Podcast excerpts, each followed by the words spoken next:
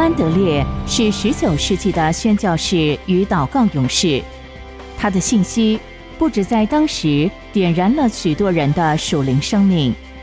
他的著作等身，他的文以载道，今日更是依旧跨越着时空来为主传声。期盼您能透过资深广播人楚云的朗读，得着这天上来的赐福。欢迎收听。圣徒圣言，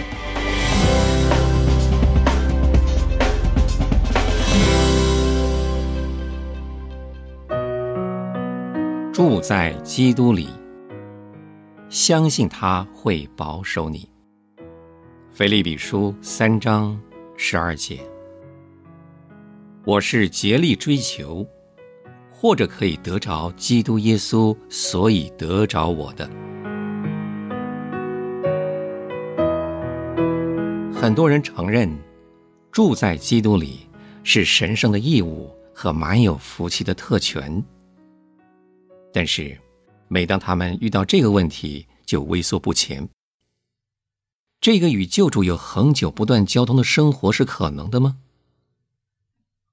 对于那些神以赐这方面特殊恩典的优秀基督徒，也许是可能的。但是，对大部分的信徒而言，他们的生活已经注定要被许多今生的事物所盘踞，这福分对他们似乎是不能向往的。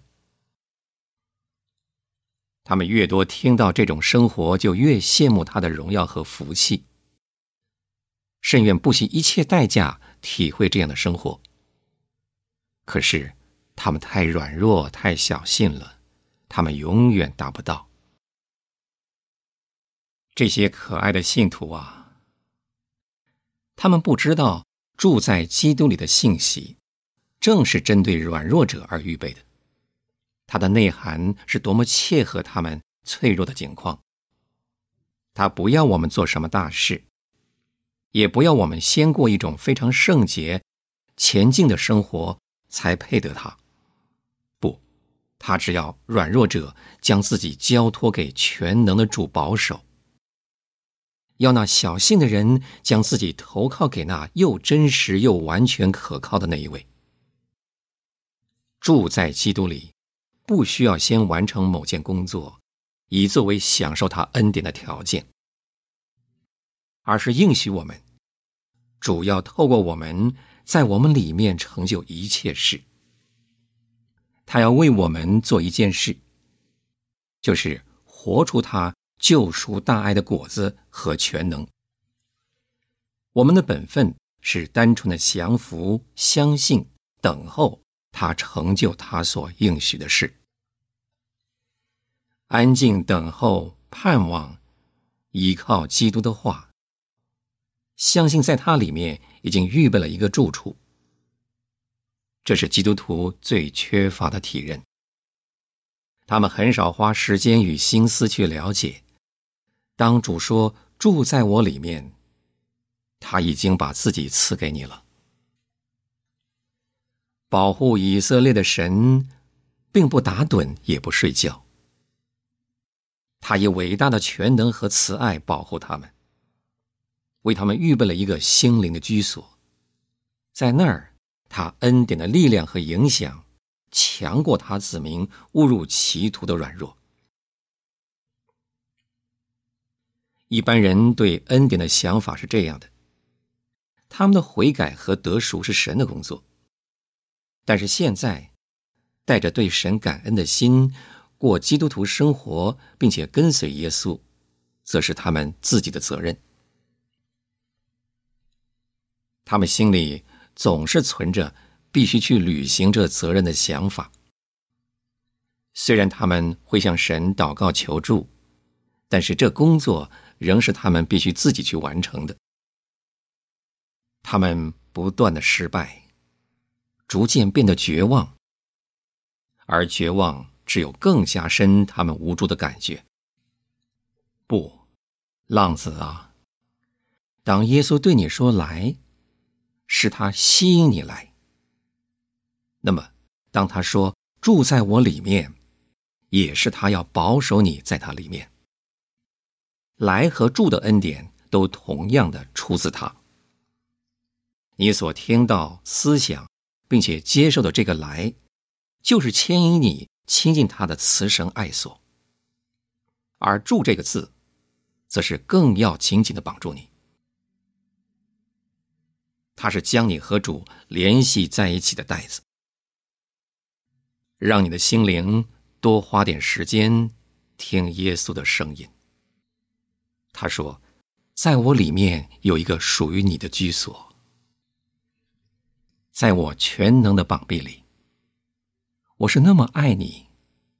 当我要你住在我里面，你当然可以信任我。当耶稣的声音。”进入并且居住在你心灵，你不得不如此回答：“是的，救主，我要住在你里面。住在我里面，这并非摩西的律法要求罪人做他们所不能做到的，这乃是爱的命令，或是应许的另一种形式。仔细思想这句话吧。”直到你心里的重担、恐惧和绝望的感觉消失。当你听到住在基督里这个信息，你的第一个念头应该是光明和充满喜乐的盼望。这是针对我而言的，我知道我将享受它。你不是处在律法以下，毫无通融的必须做，乃是处在恩典下。蒙福而相信基督会为你做。也许你会问：“但是我总要做点什么事吧？”答复是：我们的所作所为不过是基督在我们里面工作的结果。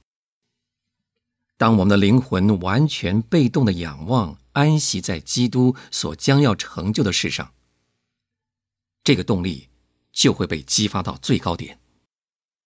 工作才能达到最有效的程度，因为我们知道他在我们里面做工。当我们了解“在我里面”这几个字，它所包含的那保守我们的无限大爱和大能，我们的意志力才会被激起，而想要住在它里面。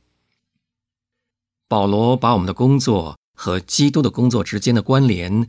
表达的很美。他说：“我乃是竭力追求，或者可以得着基督耶稣，所以得着我的。因为那大能和信实的主已让他看见与主合一的光荣目标，所以他就愿意竭尽所能的去得着这荣耀的奖赏。基督已经得着我了，这个信心、经历和完全的把握。”带给他勇气和力量，竭力追求，以得着基督照他去领受的奖赏。每一次，当他对这吸引他、呼召他的伟大目标有新一层的体验，就重新得着激励，而不再以更低的目标为念。以下，我们以一个父亲帮助孩子攀登陡峭悬崖的例子做说明。也许能帮助我们了解保罗的话，以及如何将他的话应用在基督徒的生活上。父亲把他要孩子跳上来时当落足之点指给他看。若由孩子自己单独来跳，那么这一跳是太高也太危险了。但是父亲的手是他的倚靠，于是他跃起，要达到父亲。已经为他安排的地方，是父亲的力量保护，并且提升他，也是激励他竭尽所能的推动力。软弱的信徒啊，这就是基督和你之间的关系。先将眼目注视他所为你立定的目标，他要高举你上达一个与他同住，而且不间断交通的生活境界。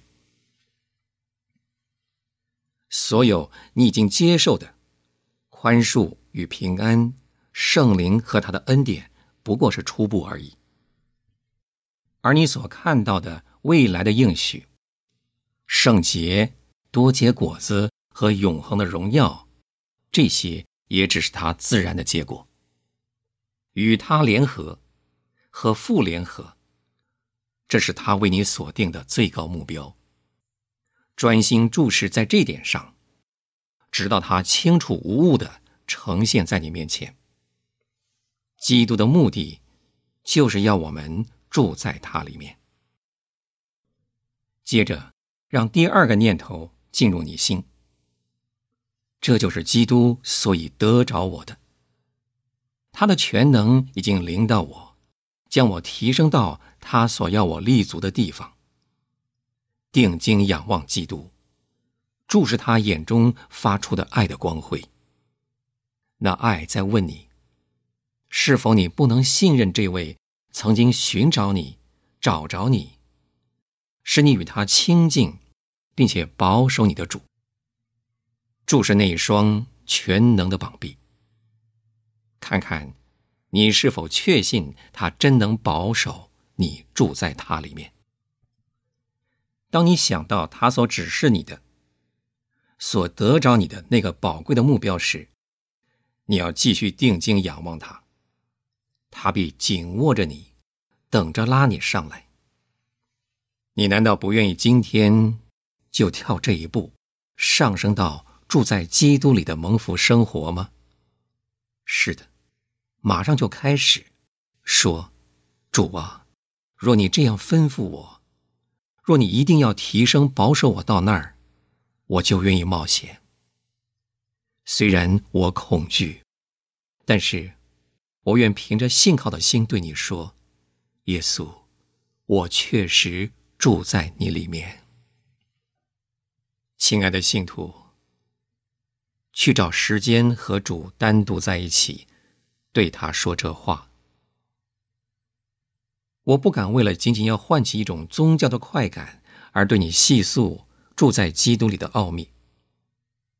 对于神的真理，你必须马上采取行动，今天就去履行他所要求于你的这件事。那就是放弃你自己，住在他里面。他会在你里面做成这件事。你能信任他来保守你，继续信他，住在他里面。如果你心中的一念又生气，或是失败的痛苦经验又使你绝望，只要回想一下保罗从何处寻得他的力量。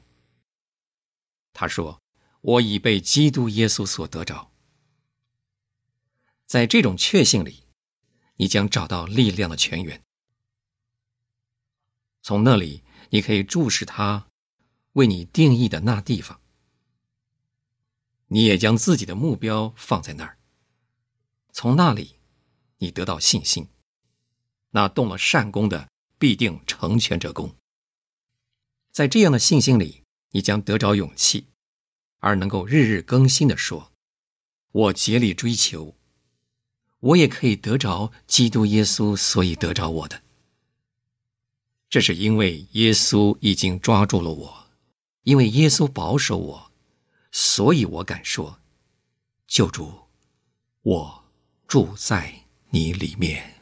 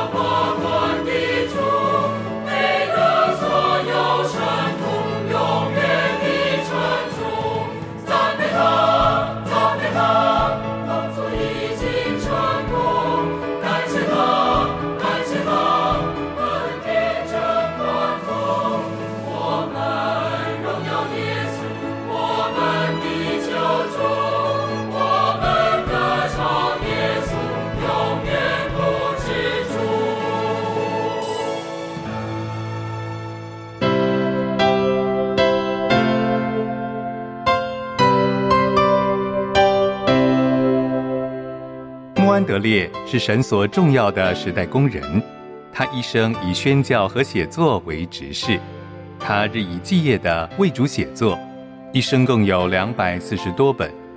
从十九世纪以来，他的文字一直不断的影响着历代信徒，成为全球非常重要的灵修小品。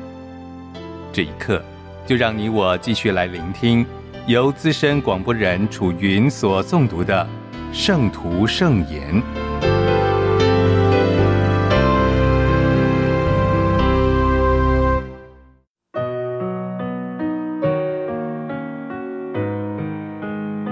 属天的医治，耶稣担当我们的疾病。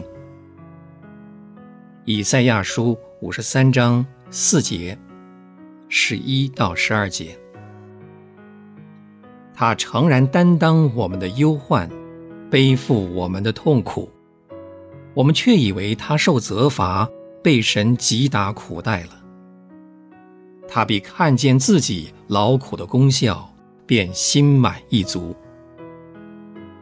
有许多人因认识我的义仆得称为义，并且他要担当他们的罪孽，所以我要使他与伟大的同分，与强盛的均分掳物，因为他却担当多人的罪。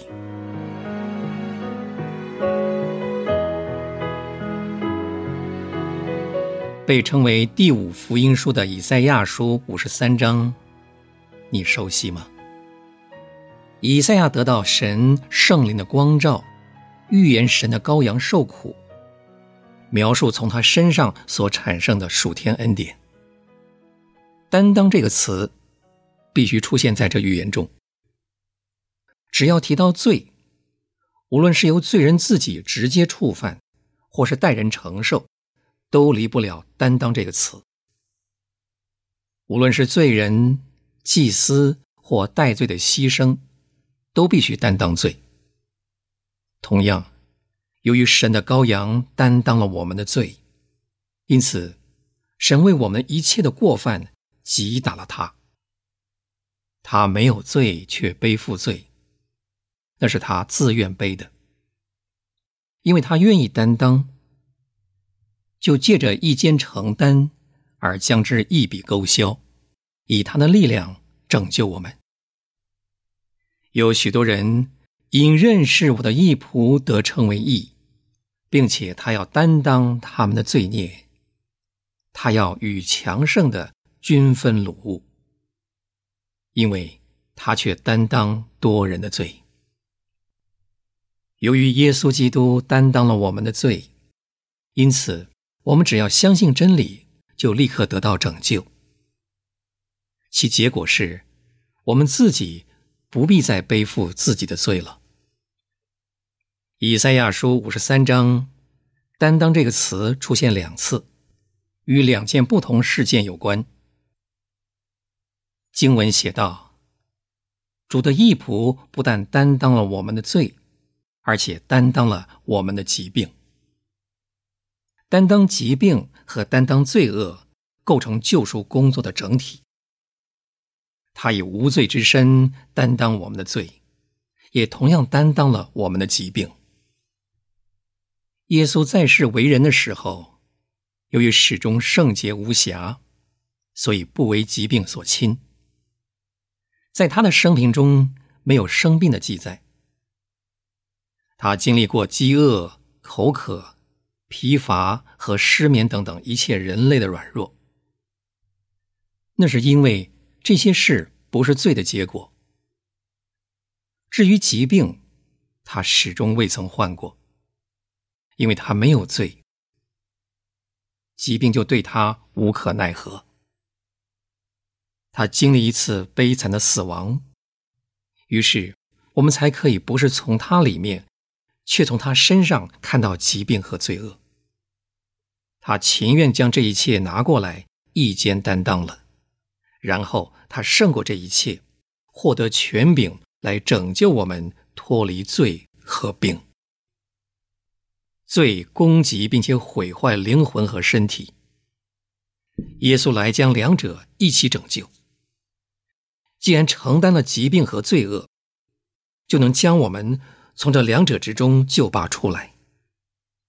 他为了便于完成这双重拯救的工作，只希望我们做一件事，那就是相信。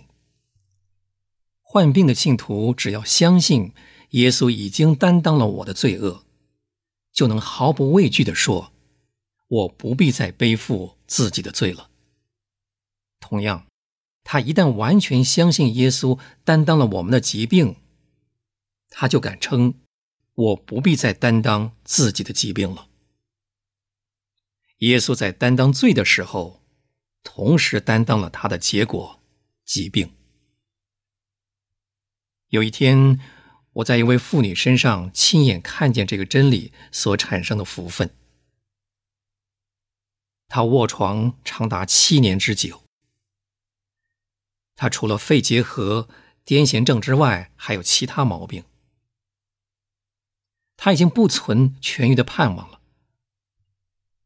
有一天，当时仍然在世的包德曼牧师正为病人竹林晚礼拜。当时，这位已成半昏迷的妇人被人抬到沙发上，她的意识微弱，几乎什么都想不起了。但是，当他听到他代替我们的软弱，担当我们的疾病，他仿佛听到，他既然担当了你的疾病，你为什么还要自己担当呢？起来。但是他心里却想，我如果试着起来，却反而跌在地上，别人会怎么想我呢？这时候，心里的声音又响起来了。他既然担当了我的罪，我何苦再自己担当呢？于是，他站起来了。所有在场的人莫不大吃一惊。他显然仍旧虚弱，靠在桌旁一个椅子上坐下来。但是，从此以后，他的病情迅速好转。几个星期后，他不再满面病容了。不久，他强健的可以每天花许多时间去探访穷人。他不仅满怀喜乐和敬爱，颂赞那位他生命的保障的主。他相信耶稣担当了他的疾病，也担当了他的罪。他的信心多么坚定！耶稣就是这样向所有毫无保留的信靠他的人。以完美的救主形象显明他自己。穆安德烈说：“但愿我生命中的每一刻不会浪掷于神同在的亮光和喜乐之外，也愿我无时无刻不将我自己交托给神，作为他的器皿，能充满他的灵和他的爱。诚愿穆安德烈的但愿也成为你我的心愿。”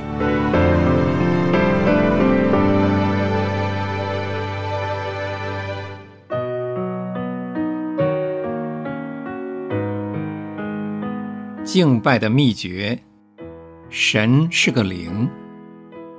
约翰福音四章二十四节原文。所以拜他的，必须在灵和真理拜他。当神用土创造了人，又吹入一口生命的气，人就变成一个活的魂。这个魂。在灵和体的中间，它可以降服灵，被提升到神那里；也可以降服肉体和这肉体的情欲。